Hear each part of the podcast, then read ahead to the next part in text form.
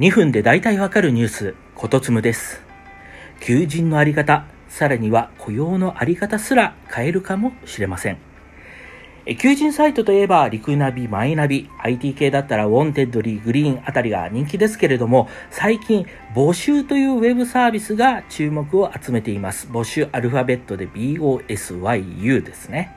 これ2018年の4月にサービスが始まったんですけれども、まあ、ついさっき確認したら、その求人の内容、エンジニア、デザイナー、それからスタートアップのメンバー、まあ、この辺はわかりますよね。たこ焼き屋の店長まで募集していると。結構幅広い内容でしたね。で、これ別に雇用専門の募集サイトではないんですね。まあ、イベント、趣味、仲間、習い事、それからランチ会のメンバーと、まあ、募集と名が付くものなら OK だと。で、さすがに恋人や結婚相手、泊まるところとか、内部なマンツーになるものは NG のようです。求人を出す側にとっての魅力はやっぱりスピード感なんでしょうね。まるで、あの、バンドのメンバー、まあ、あの、ドラム誰か入ってくんないかとか、そういう募集感覚で、まあ、気軽に声をかけて、テンポよく話をまとめて、さっさと前へ動いていきたいと。そういう気持ちにこう合致するのかなと思います。まあ、SNS と連携しているので、Twitter にそのまま求人をアップすることができるっていうのも大きな魅力ですよね。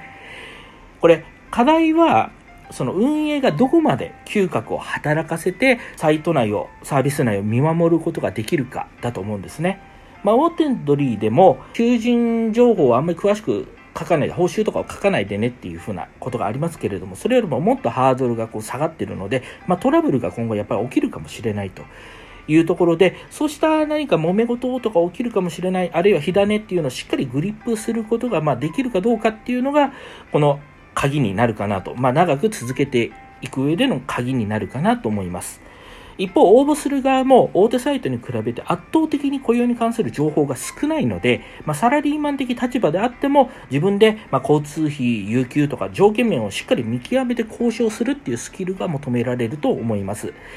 これ SNS が軸になった採用なので、これまでの求人サイトに比べて、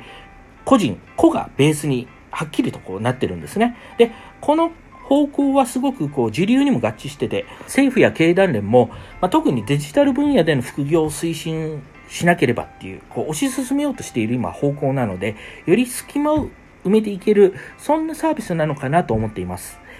まあ、ツイッターをググれば仕事が見つかる時代。やっぱり新規サービスって面白いですね。